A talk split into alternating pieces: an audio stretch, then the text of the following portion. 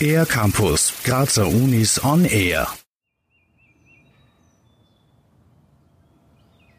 Im Frühling ist der Botanische Garten der Uni Graz in der Schubertstraße im permanenten Wandel.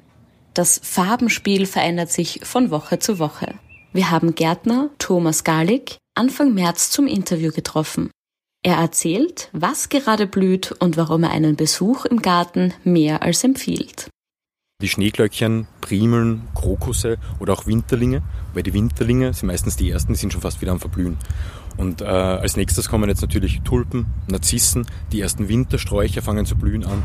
Man merkt einfach, wenn man zwei, drei Stunden durch den Garten geht, psychisch, egal was einem vorbelastet hat oder so, durch das Farbenspiel und ich sage mal die indirekte Farbtherapie, wird man kuriert. Im Botanischen Garten geht es um die Pflanze an sich, als Schnittstelle zur Wissenschaft. Pflanzen sind hier weit mehr als nur dekorative Stilelemente.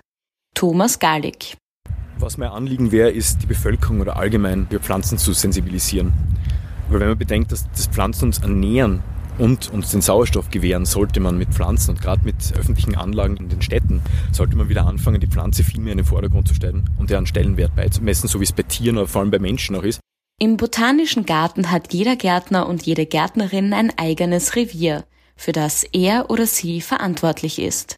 Kakteen und Sukkulenten geht es heutzutage besser als heimischen Weiden und Erlen, die viel Wasser brauchen.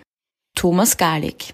Ich schätze, vor 20 Jahren war Gärtner im Sommer nicht länger als eineinhalb bis zwei Stunden mit Gießarbeiten beschäftigt. Zurzeit sind wir ungefähr bei einem Hochsommertag bei sechs Stunden Gießzeit. Lange Zeit gar kein Regen, dann der extreme Wandel hin zu diesen Starkregenphasen, die ja den Pflanzen eigentlich auch eher schaden. Weil sie nur eine gewisse Menge Wasser auf einmal aufnehmen können. Die Winter werden also milder, die Sommer heißer das Klima tendenziell wärmer. Wie wirkt sich das auf die Pflanzen aus?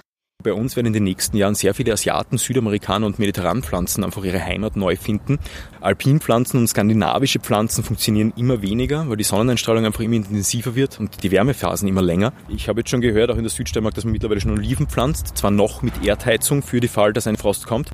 Alle Infos zu Führungen und Öffnungszeiten gibt es online auf garten.uni-graz.at.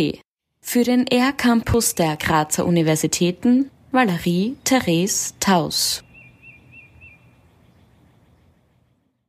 Mehr über die Grazer Universitäten auf ercampus-graz.at